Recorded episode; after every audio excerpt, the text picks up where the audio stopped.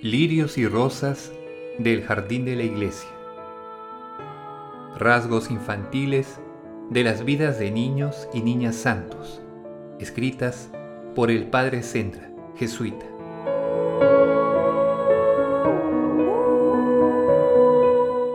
Son lirios y rosas del jardín de la iglesia, terreno siempre fecundo en flores de virtud y frutos de santidad. Son azucenas de pureza y rosas de caridad, violetas de modestia y siempre vivas de amor de Dios. Son sazonados frutos de arrepentimiento de los pecados y paciencia en los trabajos, de gloriosas victorias del respeto humano y heroicos triunfos del martirio.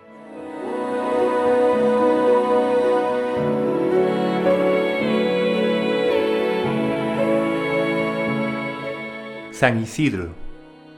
Nació en Madrid San Isidro y ya desde niño fue muy dado a la piedad y buenas costumbres, y en su pobreza y amor al trabajo, bien parecido al niño Jesús, que pobre también, trabajaba en el taller de Nazaret. Solía madrugar mucho para oír la Santa Misa cada día antes de comenzar su labor.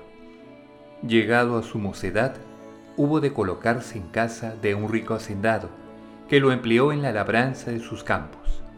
Como después de misa se quedase en la iglesia más tiempo del suficiente para que pudiese llegar a tiempo a su labor, o durante el trabajo se retirase otras veces para rezar devotamente ante una cruz que estaba junto al camino, quiso retarle el patrón, mas al querer éste esconderse detrás de un árbol para acecharlo mejor, vio estupefacto que un ángel araba con los bueyes el campo que Isidro había de labrar.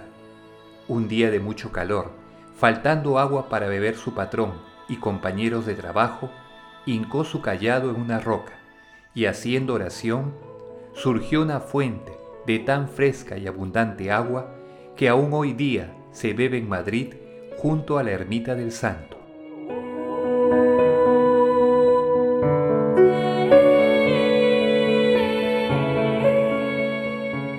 Refrán popular.